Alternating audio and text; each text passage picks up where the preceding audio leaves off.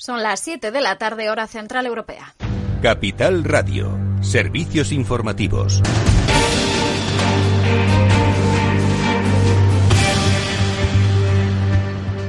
¿Qué tal? Muy buenas tardes. El Ministerio de Sanidad ha sumado este miércoles 10.222 nuevos contagios y ha notificado 369 fallecidos al recuento oficial. La incidencia acumulada continúa, eso sí, en descenso. Se ha situado en 340 casos por cada 100.000 habitantes en los últimos 14 días. Esto es 22 puntos menos que ayer. Y a esta hora muy pendientes de la reunión del Consejo Interterritorial de Salud que tiene que aprobar ese plan de vacunación contra la COVID-19 y también las nuevas restricciones de cara a la Navidad. Un asunto este último que parece complicado. Pablo Anzola.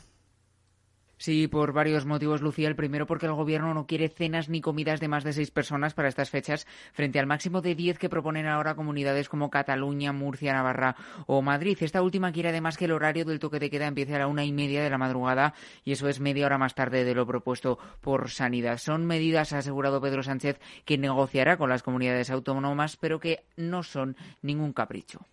Será el Consejo de Política Interterritorial quien decida cuáles son los detalles concretos sobre el número de personas con las cuales se pueda reunir, pero le diré una cosa. El número que proponga el Gobierno de España en ese Consejo Territorial no es un número, digamos, a capricho. Es un número que los profesionales sanitarios, la ciencia, nos ha dicho es lo suficientemente riguroso, lo suficientemente restrictivo como para eh, que no explosione de nuevo eh, la curva de contagios. Pues Galicia, por ejemplo, propone que no se contabilicen los niños para esas restricciones en las reuniones y hay que recordar que a pesar del descontento con el que llegaban algunas comunidades a esta reunión, porque el Gobierno filtró el borrador para estas Navidades previamente al Consejo de hoy, parece que sí hay voluntad de acuerdo para que se implanten medidas similares en toda España. Lucía. Gracias, Pablo. Pues eh, no es el único desacuerdo que ha habido con la Comunidad de Madrid. El presidente del Gobierno, Pedro Sánchez, ha defendido hoy la necesidad de trabajar por la armonización fiscal para acabar con la desigualdad entre territorios. También ha avisado a la presidenta de la región, Isabel Díaz Ayuso, de que hasta dentro del PP están de acuerdo con esto. Así lo decía hoy Sánchez en la rueda de prensa que ha ofrecido junto al presidente del Consejo de Ministros de Italia, Giuseppe Conte, en la decimonovena cumbre hispano-italiana. Lo hacía al ser preguntado por el acuerdo del Gobierno con Esquerra a cambio de su apoyo a los presupuestos eh, y que pasa por acabar con la política fiscal de la Comunidad de Madrid que ha generado duras críticas en el gobierno madrileño. La presidenta Díaz Ayuso ha rechazado que se vayan a tocar, dice, los bolsillos de los madrileños y ha sostenido que hará lo que haga falta, incluso ir a los tribunales para frenarlo. Pero Pedro Sánchez ha dicho que esto es un debate que no obedece a una cuestión ideológica, sino que tiene que ver con la necesidad de resolver los problemas que tiene el sistema fiscal en nuestro país, algo con lo que coinciden, según sus palabras, incluso los presidentes autonómicos del PP. Y vamos eh, precisamente al Partido Popular. Su líder, Pablo Casado, ha exigido este miércoles al gobierno de Pedro Sánchez que busque consenso con las comunidades en esa reunión que se está produciendo para el plan de Navidad. Le ha solicitado que tenga humanidad, dice, para no sumir a la población en una depresión más profunda, tras lo que ya han sufrido los ciudadanos, teniendo en cuenta sobre todo a las personas mayores. Yo ahora que se está hablando tanto del tema de las cenas de Navidad, creo que es una buena excusa para volver a exigir que haya medidas que se tomen en base al criterio de expertos, con el consenso de todas las administraciones implicadas y, si se me permite, con la humanidad de no sumir en la depresión más profunda a todo un país que demasiado ha sufrido ya. Pues así lo decía Pablo Casado en un acto celebrado hoy con motivo del Día Internacional de la Eliminación a la Violencia contra la Mujer. El líder de los populares ha defendido la lucha contra la violencia machista y se ha puesto como objetivo conseguir que las víctimas denuncien a sus maltratadores. Hasta aquí la información, más información eso sí a las 8 en el balance con Federico Quevedo analizando toda esta escena política y ahora se quedan con Eduardo Castillo After Work. También sepan que siguen informados en capitalradio.es y les invitamos a que se queden aquí, eso sí, en Capital Radio.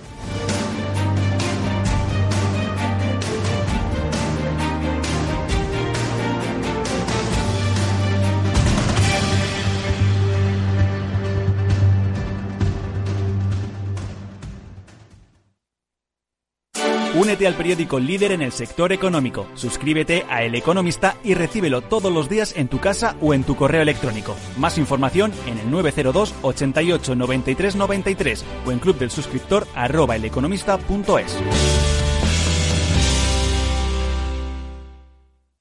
¿Inviertes en acciones o ETFs habitualmente? Entonces esto te interesa. Invierte en acciones de bolsa española o extranjera sin comisiones, hasta 100.000 euros al mes. Entra ahora en xtb.es y abre tu cuenta 100% online en 15 minutos.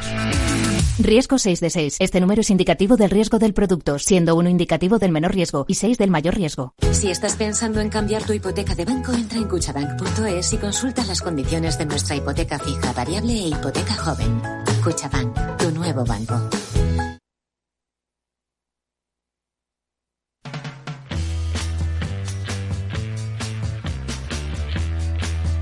After Work con Eduardo Castillo.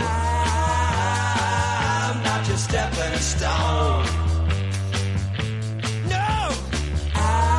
tal amigos? Muy buenas tardes. Bienvenidos al After Work que ya comienza hoy en Capital Radio y que va a tratar de analizar pues, lo que está sucediendo, si es que tiene análisis posible en la esfera política, pero que afecta, por supuesto, a la esfera económica, a la esfera de nuestro bolsillo. Se lo preguntaremos a nuestros amigos y expertos que enseguida van a estar por este After Work. Seguro que también comentaremos, pues, la pérdida hoy que el mundo del deporte y el mundo en general, pues tiene con la muerte de Diego Armando Maradona. Un, mito, un, auténtico referente en el mundo del fútbol, pero que no sé si en su vida privada se podría haber dicho lo mismo, pero que al final, sin duda alguna, marcó generaciones no solo de equipos, sino también de aficionados al fútbol. Bueno, pues eh, ha fallecido el, el exjugador pues, a los 60 años, al parecer, según dice. Pues seguro que de algún partido de Maradona hablaremos que nos acordaremos en este programa, que también, por cierto, se asomará de nuevo hacia eh, Extremo Oriente, nos iremos hacia Corea, porque allí con nuestro especialista en la región, con Agustín Ramos, el director del CEIC, del Centro Español de Investigaciones Coreanas, pondremos un poquito de actualidad en este fantástico país, interesantísimo para hacer negocios culturales y también empresariales. Eh, y que, bueno, pues está también, eh, muchas de las cosas que sucedan con respecto a la pandemia, estoy seguro de que puede ser de interés y referencia para nuestro país. ¿Qué falta hace que tengamos un poco de referencia? Ahora, pues el debate está entre si nos vamos a juntar seis o nos vamos a juntar diez. ¿De verdad la sociedad española está para estos debates? De si nos podemos juntar seis o nos podemos juntar diez en la cena de Navidad. ¿Realmente la que se avecina está para que ahora nos, eh, la esfera política y periodística esté eh, pensando en el número de comensales que vamos a estar alrededor de una mesa? ¿O vamos a estar en si va a haber comida alrededor de esa mesa? Eh, va a haber gente que pueda celebrar la Navidad. En fin, hablaremos de esto también en este programa que, como digo, comienza ya saludando a nuestros invitados. Vamos a darles enseguida la bienvenida.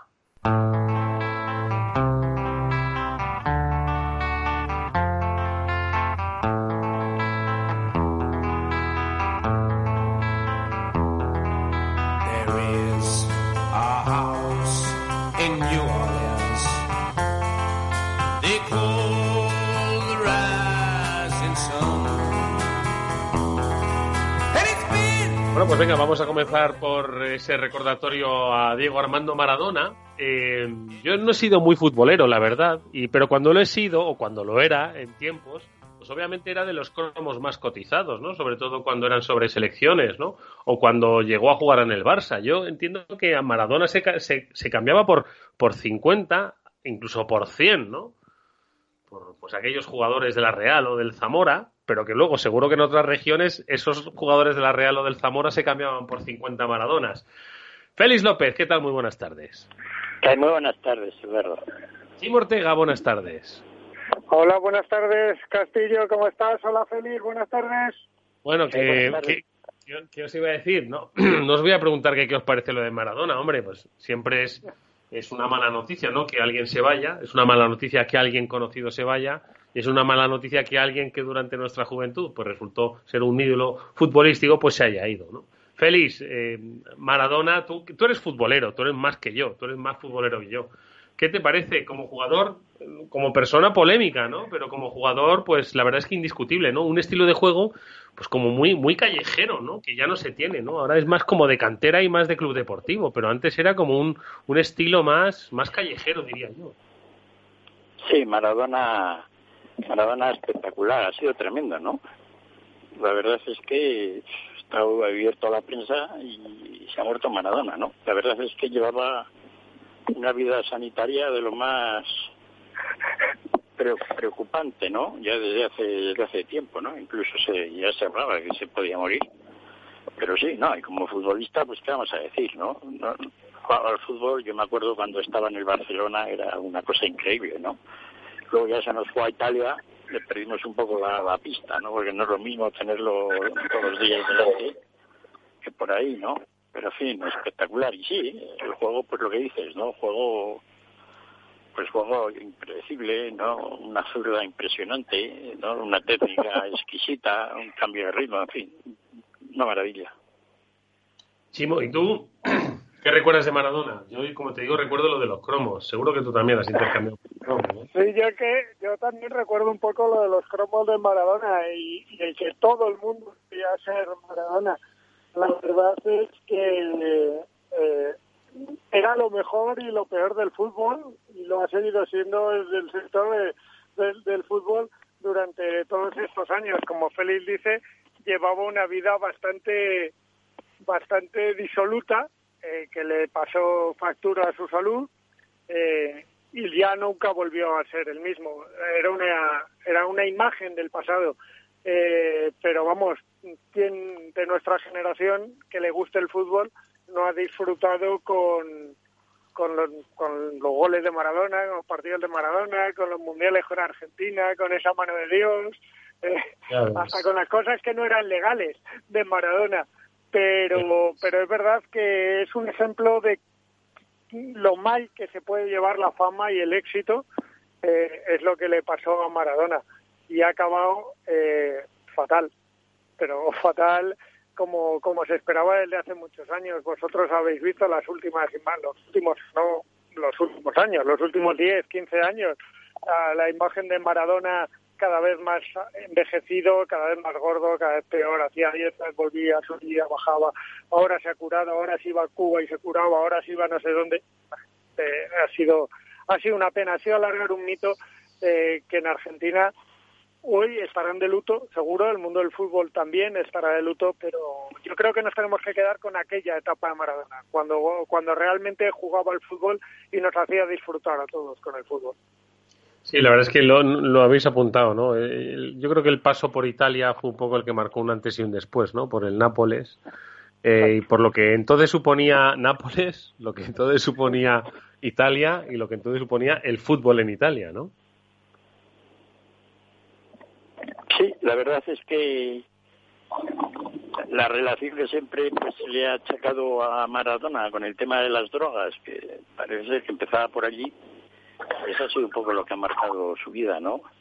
Y, bueno, pues como decía Chimo, es un ejemplo de, de, cómo pues no se deben llevar las cosas, pero bueno, eso le ha hecho también ser el personaje que ha sido porque poco futbolista termina siendo alguien polémico justo después del retiro, ¿no? A no ser que tengas una carrera de, de, entrenador exitosa o algo así, ¿no? Incluso en eso Maradona, que tuvo una carrera de entrenador suficientemente lamentable, pues la verdad es que, es que le sacaba partido, ¿no? Bueno, bueno pues ahí se, ahí se ha ahí se acaba la historia, ¿qué le vamos a decir? Ahí, como dicen en estas cosas, frase hecha, se acaba la historia, empieza el mito, ¿no? Se acaba, en fin. Bueno, pues eh, Maradona se ha ido y mucha más gente que se irá, mucha más gente que nos iremos. Esperemos que sea un poco más tarde, la verdad. Pero bueno, ahí está, como decimos, la actualidad, en este caso deportiva y social, me atrevo.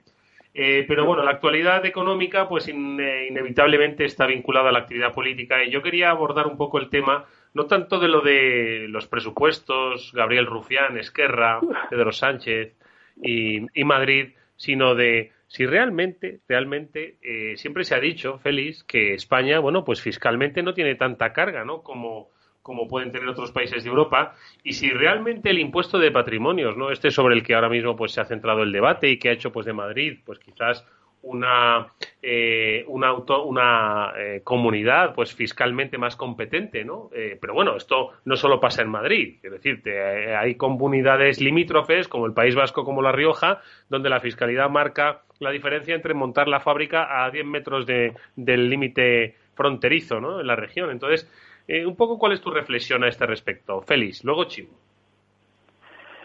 Bueno, en España con, y en muchos otros sitios, ¿no? Todo este sistema federal medias que tenemos, pues produce este tipo de situaciones, ¿no?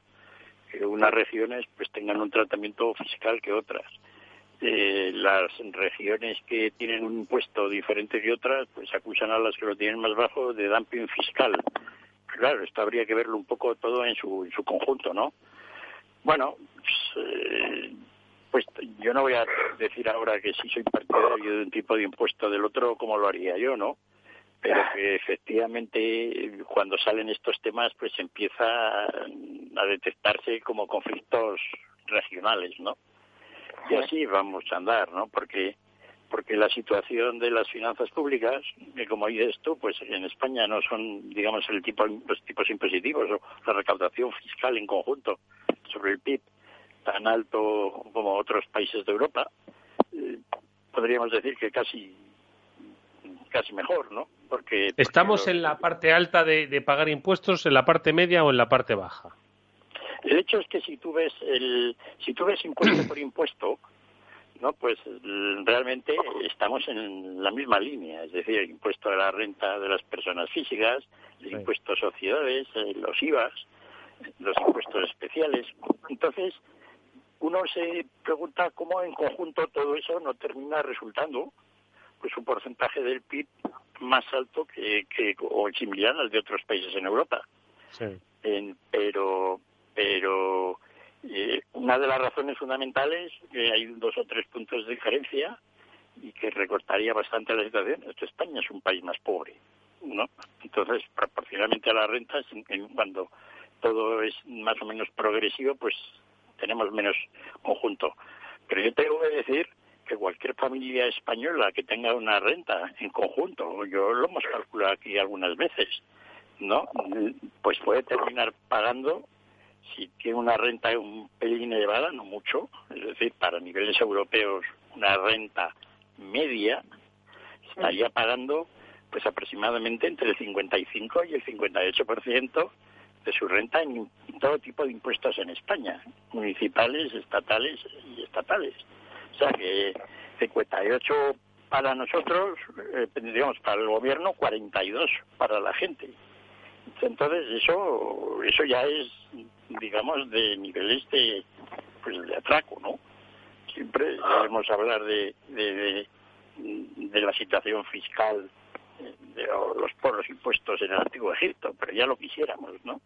Es decir que esa es un poco la, la, la y luego bueno incluso en Europa claro es que estamos hablando de temas muy peculiares, ¿no? Porque se calcula, por ejemplo, por la situación en Francia, tal, 52, 53, 54% del PIB.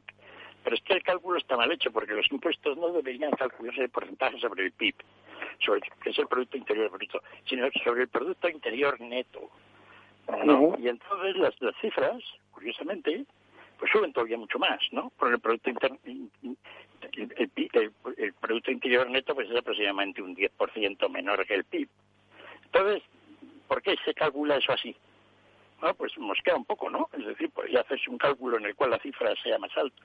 Estamos a un nivel de, gasto fiscal realmente, pero una de las situaciones que va a ocurrir es que, pese a todo esto, como la situación fiscal en España es tan absolutamente lamentable, pues las subidas de impuestos van a ser muy altas.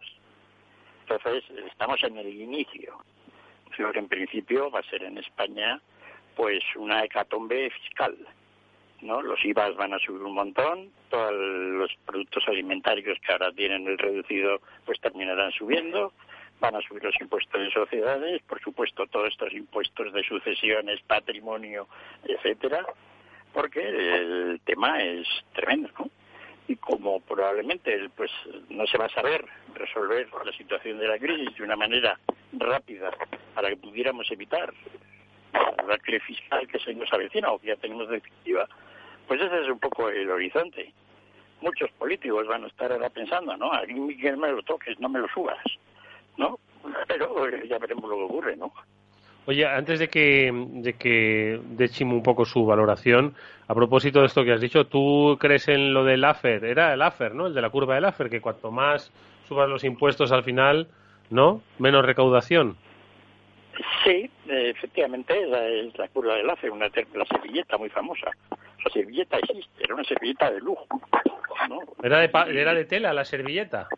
Sí, sí, sí, era una auténtica servilleta de tela de un restaurante de lujo de, Washington, ¿no? Y entonces allí está, allí está dibujada la curva, mm, no como normalmente se dibujan los libros de texto, que es así horizontal, sino es precisamente en forma vertical, pero eso es mentira, es decir, eh, las ideas del hacer, que la idea era básicamente de que si se bajaban los impuestos, se terminaba recaudando más porque eso generaba más actividad económica, etcétera, etcétera. Eso ya se ha visto que es absolutamente, no ocurre desgraciadamente, no, desde nunca. La situación, solo una vez se hablaba de que en Canadá, pero las razones eran otras. O sea, eso de que tener más renta disponible y tal, eh, liberada por bajos impuestos, no genera más riqueza. Sí, es decir, podríamos hablar ese terminolajo economista, elasticidades, ¿no? la elasticidad de impuestos sobre el crecimiento de la renta, pues eh, no, eh, sobre el tipo impositivo es mayor que una. Es decir, si aumentan los impuestos, aumenta la recaudación. Y si bajas los impuestos, disminuye la recaudación. Puede ser que aumente la renta, pero el conjunto de impuestos no termina subiendo lo suficiente como para como para compensar eso. Y ya digo yo que lo siento, estaría bien, ¿verdad? Es decir, sí, claro. pues, pagando menos impuestos, pues realmente incluso tendríamos más dinero para solucionar el problema fiscal que tenemos, pues fíjate qué maravilla, ¿no? Pero no es así. Es decir, la única manera de equilibrar las cuentas fiscales en la situación española actual es o reducir los gastos enormemente. O, te dan un sartenazo a base de impuestos. O te dan un sartenazo a base de impuestos. Es decir, la idea de bajar las...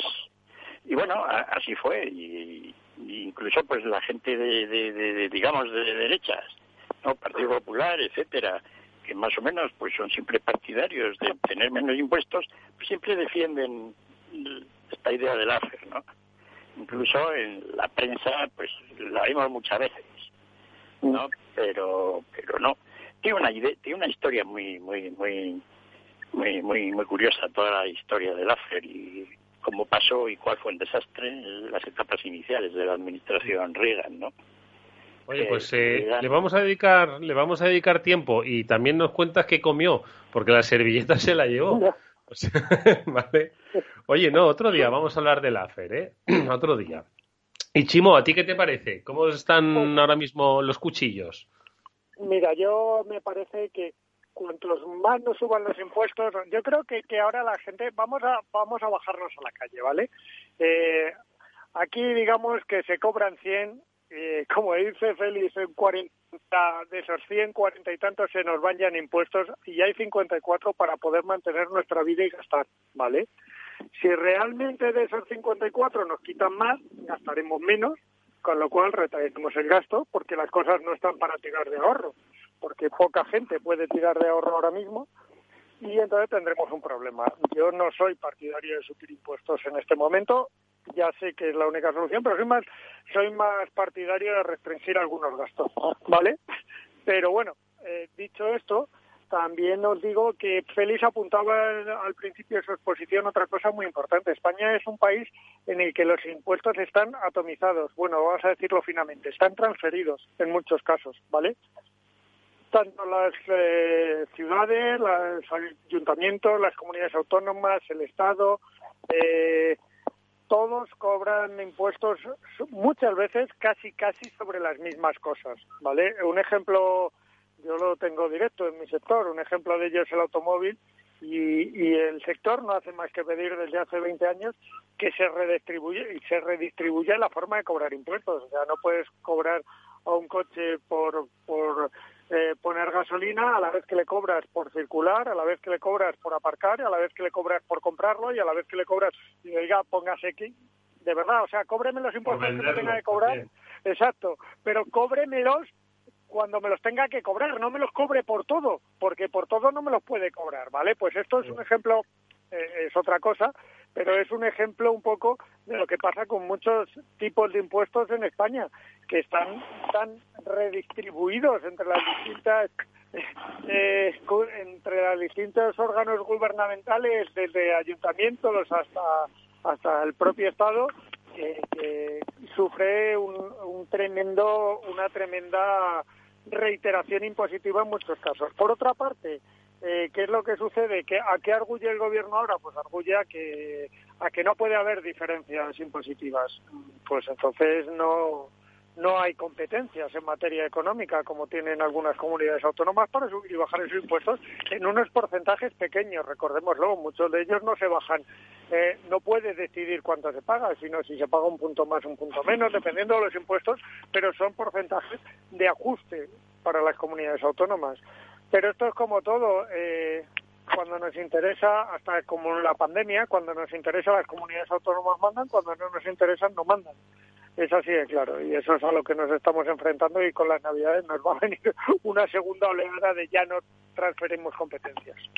Oye, Félix, y de todos esos impuestos, impuestillos impuestazos que tenemos, eh, atomizados o no, porque hay algunos, como dice Chimo, que están delegados, pero luego están las cuotas autonómicas, pero bueno, el grueso, que es el del IVA y el de, y el de, la, el de sociedades y el de las pelas de nuestro trabajo, pues ese, ese ya se encargan de, de, recaudarlo de una manera mucho más, mucho más centralizada. Pero del resto de impuestos, ¿cuál dirías tú? Porque luego, claro, cuando estamos hablando de esta, de esta acusación de dumping fiscal, pues entiendo que se refería al de patrimonio y también al de sucesiones, ¿no? Porque yo creo que el de sucesiones en Madrid se, se eliminó hace ya muchos años, ¿no? Entonces, eh, tan, buenos son estos impuestos? Digo, a ojos de un recaudador, ¿eh? ¿Cuáles son los más suculentos, aparte de los del trabajo y el consumo?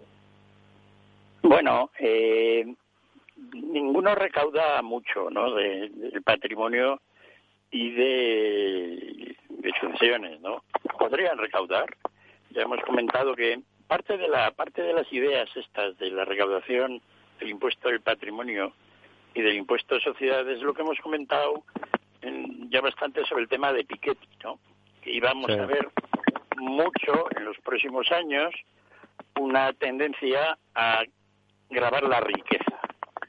De momento, pues en el mundo se graba la renta y menos la riqueza.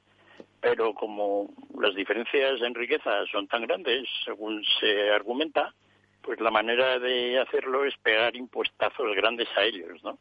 Mm. Es decir, eh, y es un poco lo que vamos a ver.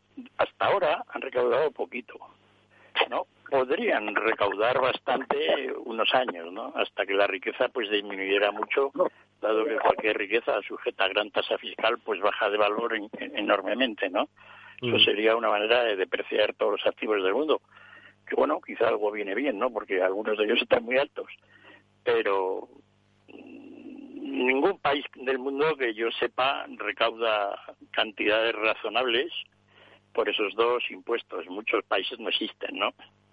Entre otras cosas, pues bueno, está siempre el argumento de que si eh, has, digamos, taxado ya la, las, pues la renta, pues la parte que no te gastas de esa renta, si la vuelves a, que es un poco la acumulación de capital, la vuelves a hacer, poner un impuesto, pues mm. estás poco lo que le pasa al automóvil de, de Chivo, ¿no? Pagas impuestos dos o tres veces. Lo que pasa es que... Eh, la verdad es que, es que este, este debate es, es, una gran farsa, ¿no? Eh, quiero decir, en, cualquier eh, familia, en cualquier unidad familiar, sea del tipo que sea, pues cuando se hace un planteamiento sobre, sobre la, el nivel de vida, ¿no? Y, digamos, la capacidad de compra y, y los ingresos, una familia no dice, cuántos trabajos tiene que hacer para ingresar de más, sino tiene que saber cuáles son los gastos que se puede permitir en función de las actualidades y si tiene que recortar gastos, bueno, pues los recorta, ¿no? Yo no no entiendo que hay familia, hombre, que le gustaría ganar más dinero, no te quepa la menor duda, pero pero al final tiene que haber un equilibrio. Entonces, digo que este debate es una gran farsa porque es que estamos todos hablando aquí de un aumento impositivo, que bueno, que es lógico que, que de alguna forma pues se acompañe ante una serie de necesidades, pero es que esas necesidades el, el, ahorro viene tanto de ganar más dinero como de no gastarlo en otros lados. Y aquí de, de, ahorro del gasto nadie está hablando. Entonces, Chimo, esto es, como digo, otra vez, los ciudadanos estamos otra vez al debate que nos ponen sobre la mesa, ¿entiendes? Y ahora estamos aquí, que si el impuesto para arriba, impuesto para abajo, pero nadie habla de la reducción del gasto. Eduardo, el problema es que la, la macroeconomía, como venimos llamando a veces, cada vez se parece menos a la economía real. Quiero decir, el problema que tenemos es que la realidad de una persona eh, o de una familia, como tú decías, eh, cuando no hay dinero se ahorra y, se intenta quitar de lo menos esencial, pero se va ahorrando. Y, en economía parece que no, vamos a tener no sé cuántos mil millones para que en vez de eh, fomentemos cosas que ni siquiera, ni siquiera a día de hoy tenemos el dinero ni tenemos los planes para gastarlos. Es decir, yo cuando con una familia, cuando emprende un proyecto importante en su vida, eh, sea laboral, sea personal, compra un coche, por volver a mi sector, lo primero que hace es números y ve que se puede permitir. ¿Y, en qué lo va a invertir? Bueno, pues aquí sabemos que vamos a tener dinero, no sabemos en qué lo vamos a invertir, no sabemos si no lo podemos permitir, pero subimos impuestos porque sabemos que no nos va a llegar el dinero. Hombre, pues igual no, a lo mejor hay que empezar por bajar sueldos en algunos casos, o por recortar otras partidas menos esenciales, o por, eh, no sé, por tener un poco más de creatividad a la hora de analizar los gastos, porque a mí me, me parece que esto ya es una gran bola que nadie sabe cambiar y lo que hacemos es que cada vez, además, eh, además de subir los impuestos, mm, permitir a las familias que vivan peor y que y que yo insisto no soy nada partidario de ello al final de, con eso no conseguimos nada porque eh, a las generaciones de aquellos que tenemos hijos lo que le dejamos además es un país una sociedad más endeudada van a tener que pagar más lo van a tener mucho más difícil. Pues mm, no sé algo tenemos que estar haciendo mal si nada nos lleva a una solución. Yo creo que deberíamos replanteárnoslo de otra manera pero de otra manera más importante, o sea, por decirlo brutalmente, una refundación económica de, no solo de España, sino del sistema económico que tenemos y que tienen las administraciones en nuestro país. Félix. Sí, eh, la verdad es que, bueno, la dinámica fiscal y la dinámica de gastos, pues la estamos viendo en esta pandemia, ¿no? Es decir, las cantidades ingentes de dinero que se están gastando, pues con poca supervisión, pero parece que todas necesarias, ¿no? Dada pues es un poco un poco la, la, situación que hemos venido observando en los últimos 50 años. Hay pandemias todos los años económicas para una sociedad, paro, etcétera, ¿no? En España somos especialistas en ellos.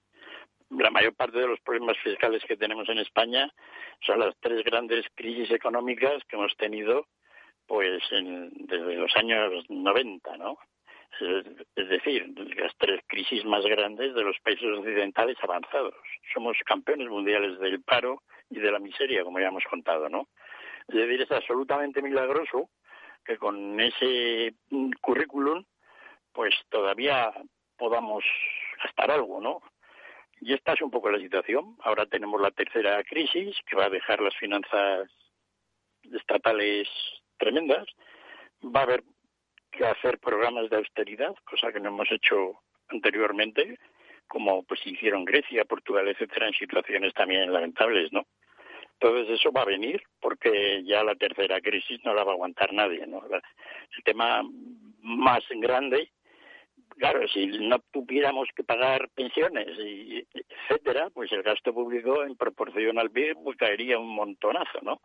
Pero bueno, tenemos un sistema de, de, de, ahorro que no está mal montado, es el de las pensiones públicas, pero en el caso español pues ya sabemos cómo está, ¿no? Es decir, no tiene arreglo, así con de ninguna manera en la situación como está, ni tal siquiera alargando un añito, etcétera, la de jubilación, etcétera, ¿no?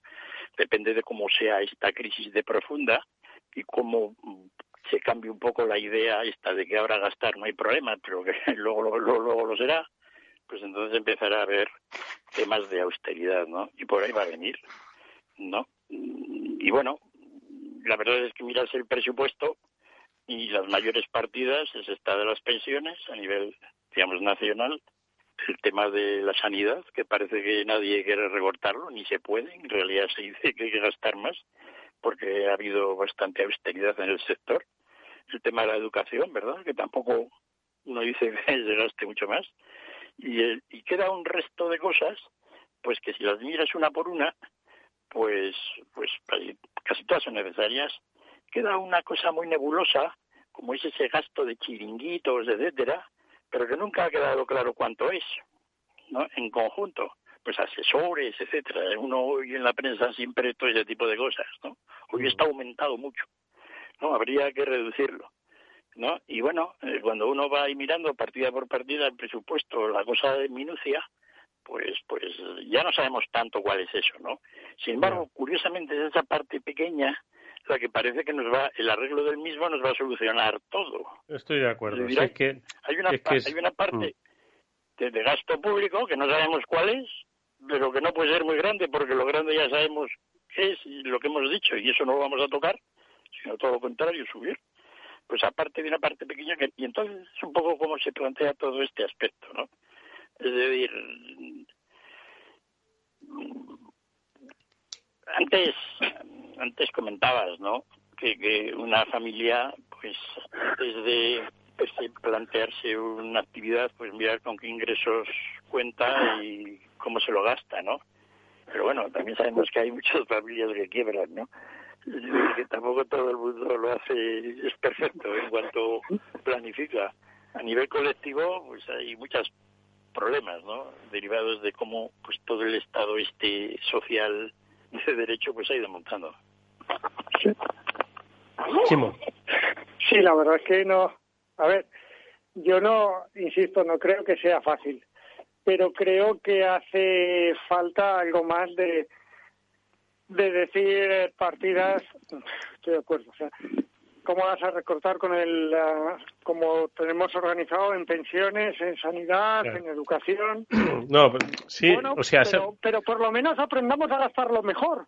Claro, vamos a ver, si es que yo por otro lado yo también entiendo a Félix, o sea, hay que decir que es que tiene 100 asesores.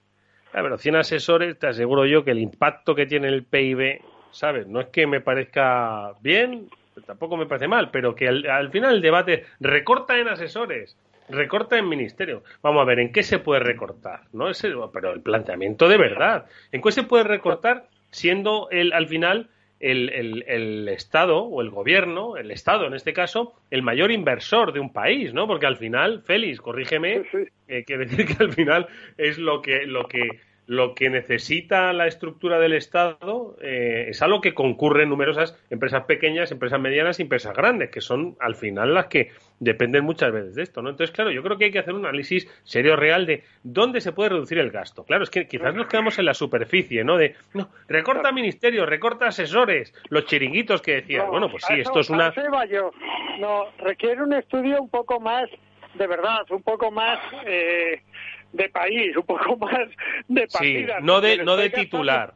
No de titular. Exacto, no de titular, de noticia. Eh, me lo estoy gastando en esto, esto está funcionando, no está funcionando. No digo gastarme más o menos, pero si me lo gasto al menos de otra manera, va a generar otra cosa o va a tener un efecto más positivo. Yo creo que deberíamos, eh, sinceramente, tengo la sensación de que arrastramos muchos vicios.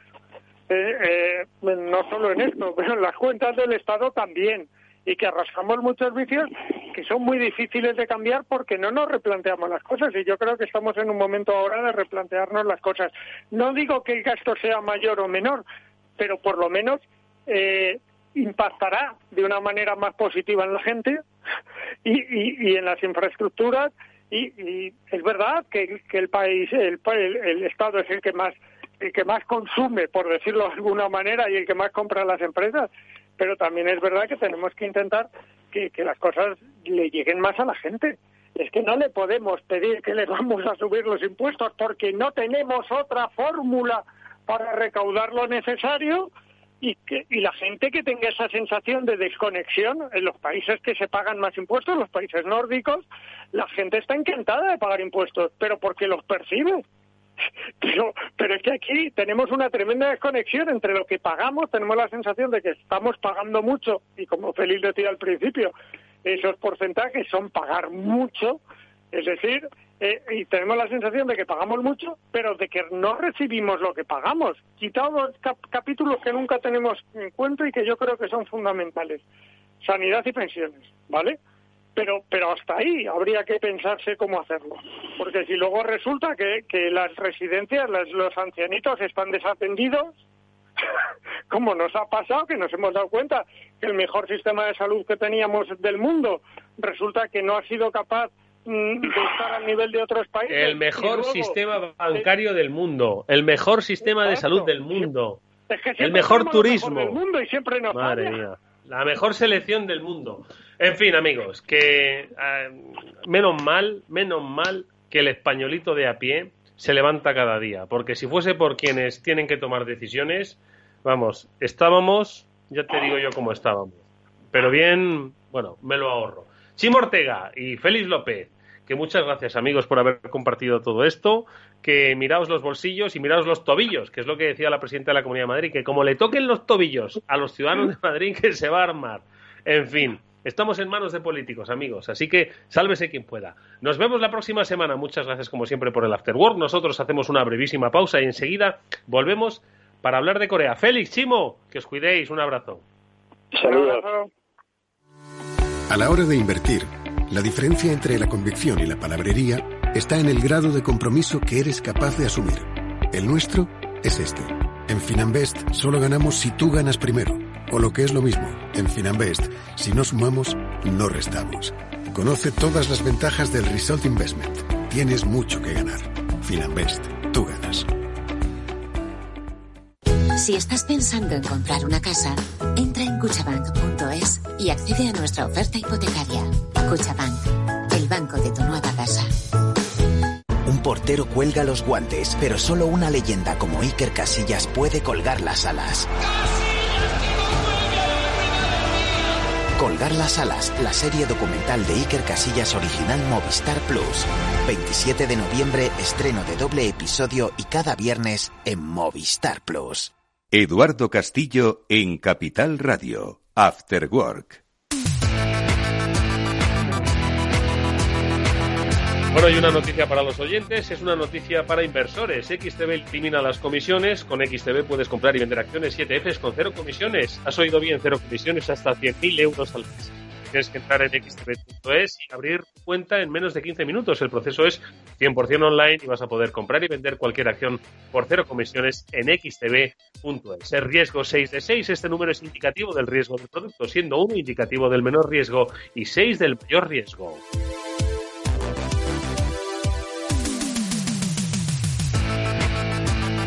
After Work con Eduardo Castillo.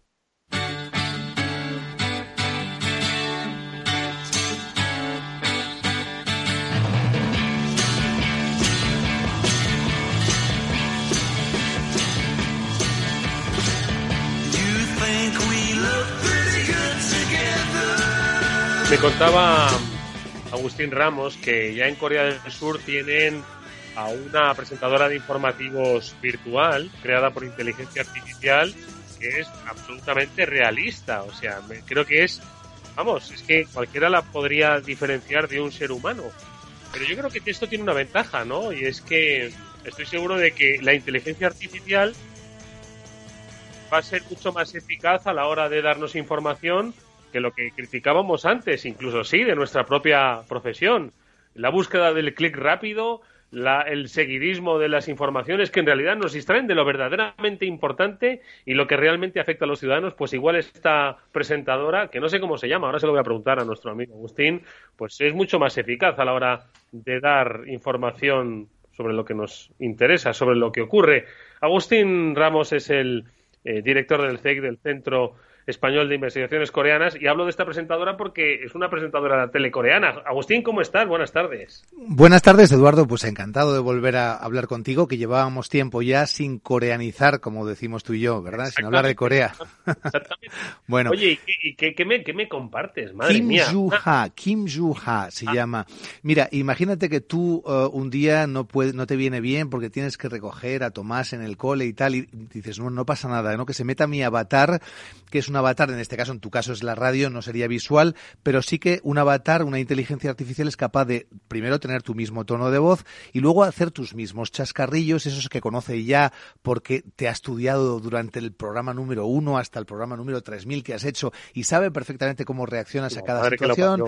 ¿eh? Vale, y entonces cuidado, Eduardo, porque igual eres prescindible, igual, igual eh, en, Capital Radio se dan cuenta. Porque además dirían, oye, este, este nuevo Eduardo es más inteligente con eso de la inteligencia pues probablemente, efectivamente, no fallaría como él, como ese ordenador que ganó a, a, a, Kasparov, ¿no? En, en, en, en, su día al ajedrez. Efectivamente, la inteligencia artificial no sabemos a dónde nos puede llegar, pero en este caso a una conocida presentadora de la televisión coreana, pues le han creado un avatar, un avatar que es capaz de decir las nuevas noticias con el mismo tono, el, la misma voz e incluso los mismos gestos que por lo visto hace esta, esta presentadora con un bolígrafo, unos gestos típicos, pues lo han reproducido y es capaz de decir, de, reproducir esos mismos gestos, ¿no?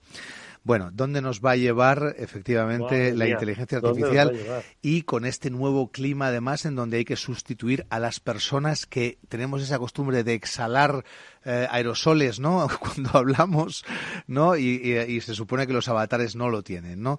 La inteligencia artificial o las holografías que nos pueden sustituir, en fin, una cosa de, terror, ¿no? Oye, y además que vivimos en tiempos de, desinformación, de desconfianza y de engaño, eh, esta técnica, bueno, has oído hablar del deepfake, ¿no? De cómo, bueno, pues eh, se puede profundizar en, eh, en, la suplantación de identidad, pero bueno, esto directamente es la creación de una identidad nueva, ¿no? Absolutamente real, o sea que es que yo creo que estamos a las puertas, ¿no? Precisamente de la suplantación de la identidad humana, madre mía. Claro, todos, a todos nos, nos sorprende incluso el, la naturalidad con la que nos habla el GPS, que antes se veía más robot y cada vez es más una voz amable que nos está diciendo dónde ir y que parece que es el compañero de, al lado. Bueno, cuestiones de tecnología que como sabemos eh, y como saben los oyentes que nos siguen desde hace tiempo cuando hablamos de, de Corea, eh, pues son fundamentales ¿no? en este país que está a la vanguardia de cosas como, como esta, crear avatares capaces de reproducir eh, modus operandi, quizá no lo que, lo que, lo que le falta a una máquina, que es la intuición humana, ¿no? Ese, ese, esa capacidad de, de repente de, salir por antequera, ¿no? que, que tenemos todos y que, y que, y que igual pues tu avatar no podría, no podría hacerlo, ¿no? Madre mía. Bueno, pues eh, esto es lo que hacen en Corea. La verdad es que la tecnología coreana es fascinante, ¿no? Y yo creo que van a, eh, todavía no se ha acabado la partida. Es que ahora mismo estamos asistiendo, ¿no? A una guerra tecnológica entre Estados Unidos y, China y muchos se están, bueno, pues olvidando de que Corea es un, un jugador eh, fundamental, esencial ahora mismo en, en el mundo de la, de la tecnología no en vano, es decir, ahora mismo, pues, por ejemplo, ¿no? La guerra que había entre los, los fabricantes de dispositivos chinos y, y, los estadounidenses, pero bueno, la gente se olvida de que hay, hay un fabricante, ¿no? Eh, coreano que, que, está a la cabeza igualmente, ¿no? De, de esta competición. Y esto, Agustín, es una muestra más de que es un player, como dicen los, los que saben, eh, fundamental y que no hay que perderle de vista. Y si además podemos aprovechar por esa relación que tenemos, que es lo que hablamos en este programa, entre España y Corea, bueno, pues oye, dejémonos de guerras y, miremos al futuro, ¿no? Efectivamente, por eso quien nos sigue aquí cuando hablamos de Corea sabe que efectivamente hablamos de Corea porque es ese país tan parecido a España, tan, tan parecido en, en, en, números y en carácter incluso de los, de los coreanos, pero al otro lado, al extremo de, de, un continente que está siendo el protagonista del siglo XXI y que puede ser un complemento muy bueno para España. Por eso, eh, como sabes, el Centro Español de Investigaciones Coreanas, junto con COTRA, con, con la Agencia Gubernamental de la, para la Inversión de Corea en el Mundo, eh, hemos eh, editado y hemos publicado un libro que ya hemos traído, como sabes, a, tu programa aquí a varios, a varios empresarios españoles sobre la inversión en Corea, sobre la inversión directa española en Corea, cómo Corea, cómo España ha sido capaz de ir a Corea también con muchas empresas tecnológicas, con empresas del sector de la tecnología punta como Sener, con empresas del sector de las energías renovables, en donde España tiene una, un liderazgo importante, con empresas del sector del reciclaje, eh, en fin, que no solo son empresas de moda como Mango o la famosa gastronomía española, esa pica en Flandes que estamos poniendo ahora mismo en, Asia y que está generando tanto valor. Esa cooperación entre Corea, una fuerza tecnológica, y España, eh, una mm, fuerza creadora también muy fuerte en infraestructuras y en energías renovables que bueno, pues nos ha llevado a editar este libro sobre, sobre invertir en Corea, el caso de las empresas españolas, donde hacemos primero una, una, mm, un análisis de lo que ha sido históricamente la inversión de Corea en, de España en, en Corea eh, donde también hablamos de, de, cuestiones mm, humanas, de cómo hacer negocios en Corea, que el empresario español conozca la idiosincrasia del pueblo coreano, que es también una guía práctica de cómo invertir en, Corea, ¿no? Desde cómo conseguir el visado de trabajo eh, hasta el tema de despachos de aduanas, de impuestos, eh, hablamos del entorno financiero.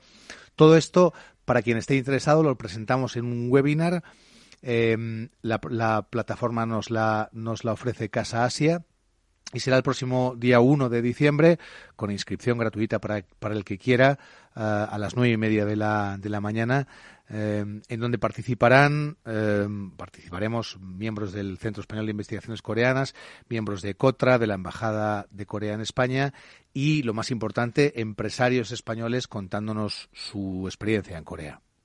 Bueno, pues una cita interesantísima el 1 de diciembre, invertir en Corea. Yo creo que es una oportunidad interesantísima porque Vamos a ver, eh, seáis del sector que seáis, eh, lo hemos comentado muchas veces y de hecho, bueno, pues podéis revisar el libro, ¿no? Recientemente publicado sobre los 75 años de las relaciones hispano-coreanas y, y, que, bueno, pues que reflejan un poco la realidad, o sea, cuántos puntos en común hay. Eh, pensáis que tenéis quizás más oportunidades en China y sí, no me cabe la menor duda, pero estoy seguro de que hay muchas oportunidades en Corea que se os escapan y que no contempláis que, porque decís, bueno, que es un país pequeño, pequeño geográficamente, es un país que, bueno, pues que no es China y porque al final China lo ocupa todo. Y yo creo que es un, es un gran error, ¿no? Limitárselo así, sobre todo porque el aprendizaje puede haber y yo creo que, que además que se facilita, es decir, no es un país excesivamente proteccionista y además que las oportunidades que se pueden encontrar para todos los sectores que hay, especialmente que tengan eh, una base tecnológica, quieran desarrollar una base tecnológica, creo que puede ser eh, muy muy importante. Pero bueno, por eso... pero tecnología y no tecnología, que yo recuerdo porque hay muchas empresas, en Corea se come mucho cerdo y empresas eh, cárnicas españolas hacen un, un, business allí impresionante. Sin duda, ya por siempre te, te, te he contado que el gusto coreano y el gusto y el gusto español para la, para la gastronomía tienen ese punto en común de gustarnos la carnaza, por así decir. No solo a los coreanos, no solo a los asiáticos les gusta las, señor. sino la carnaza, la barbacoa, la panceta y tal, que eso le gusta mucho a los, a los coreanos y nos gusta a los españoles. No, fuera de broma, eh, Corea tiene un plan estratégico muy interesante para las empresas españolas en muchísimos sectores. La visita de nuestros reyes el año pasado así lo demostró y se han creado muchos grupos de trabajo y Corea es ese, ese, ese, ese emisario ese emisario en, en, Extremo Oriente eh, de lo hispano y lo español, incluso en la forma de, de, de, vivir la vida, que es muy interesante para, para, hacer negocios. Y hay que buscar, hay que buscar caminos en Asia, que es el protagonista del, de este siglo, Eduardo. Oye, y, una pregunta, Agustín, ¿cómo les va con esto de, del coronavirus, de la COVID-19? Durante muchos eh, meses estuvimos, bueno, pues con Corea en, el imaginario, ¿no? Sobre cómo habían pues hecho el control de la pandemia, cómo habían hecho los test, ¿no? Y, con sus recaídas, ojo, ¿eh? que, no nadie es perfecto. No sé cómo están ahora. Bueno, siguen, yo te cuento que siguen que siguen teniendo cifras bajísimas, eh, en torno a los 600 eh, fallecidos, que siempre es la cifra más dramática que comparado con cualquier país europeo pues es insignificante, sabiendo que fue uno de los focos principales de expansión al principio y sigue siendo un ejemplo, ¿no? Pero, pero efectivamente ahora también, con vistas al año nuevo, también se están dictando eh, normas. La sociedad coreana, como siempre, muy disciplinada a la hora de, de, cumplir, muy previsora. Eh, se siguen haciendo muchísimos test. Yo me acuerdo, Eduardo, cuando en, en, en, en abril del año pasado hablábamos de cómo los coreanos ya instalaban unas carpas en la en, en, las gasolineras, al lado de las gasolineras, para que quien el, el, el, automovilista que, acabara de repostar pudiera hacer el test. Eso hablamos de, abril del año pasado y ahora son cuestiones que se están planteando aquí también, posibilidad de hacer test rápidos eh, ahora. O sea que nos están llevando todavía la, la, la delantera. Nadie es más listo que nadie, pero una sociedad muy concienciada, muy disciplinada y en donde la tecnología también les ayuda a anticipar muchos riesgos. Bueno, pues eh, ahí está la actualidad de Corea. Eh, políticamente, ¿cómo están? ¿Están tranquilos? Porque ya eh, no sé si, si, va a cambiar un poco. ¿Te acuerdas que fue precisamente bajo la administración Trump? dos minutos nos quedan, Agustín. bajo la administración Trump, cómo bueno, pues se produjeron esos acercamientos entre Corea del Norte y Corea del Sur, que yo no sé si por el tema de la pandemia se han enfriado un poco, obviamente. No sé si con la administración Biden la futura administración Biden, se supone. Bueno, ojo, que aquí... pues mira, no, parece, ahora ya parece, Eduardo, ¿no? que, está, que está más claro. pues mira, en, febrero, en, febrero, en febrero, justo antes del confinamiento, participaba yo en Barcelona, también en Casa Asia, en, en, el último acto presencial que ha tenido el CEIC, la, única, la, última conferencia presencial todavía, porque no estaba confinada España, y el título era precisamente los efectos de las elecciones americanas en la política de Corea, ¿no?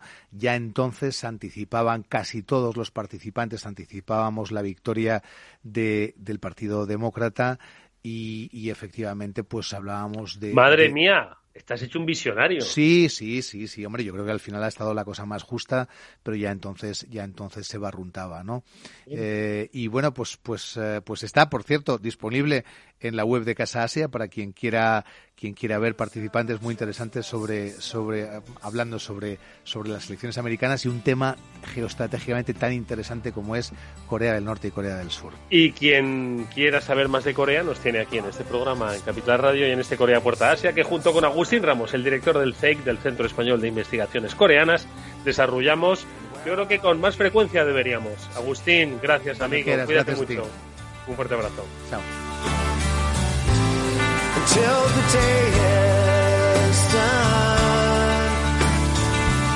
Alberto Coca estuvo en la dirección técnica, Eduardo Castillo os habló, encantado de hacerlo como siempre. Hasta mañana.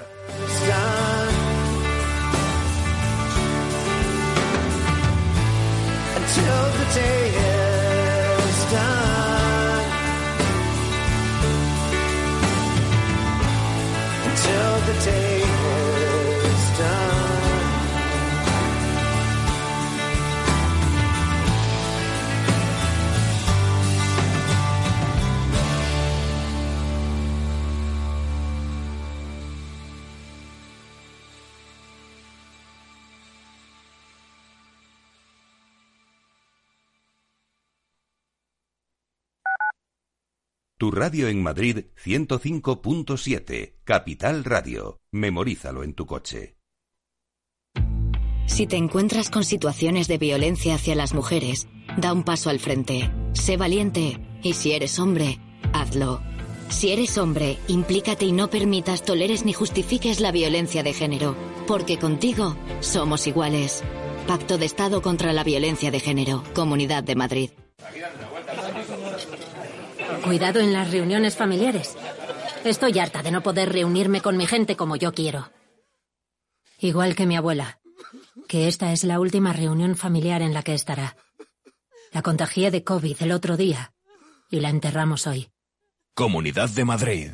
Entre tú y yo, separar y luego tirar las bolsas de cada residuo en su contenedor no es una labor titánica. Por ejemplo, las mascarillas, que van al naranja. Y si quieres tirar un mueble, llamas al 010. Además, si hay cosas que te da pena tirar, siempre puedes intercambiarlas por algo útil en Remar. Porque convertir Madrid en una ciudad más limpia, responsable y sostenible es sencillo entre todos. Ayuntamiento de Madrid. En Metro de Madrid llevamos más de 100 años observando cada mirada y ahora que solo te vemos los ojos, queremos ver que te sientes seguro.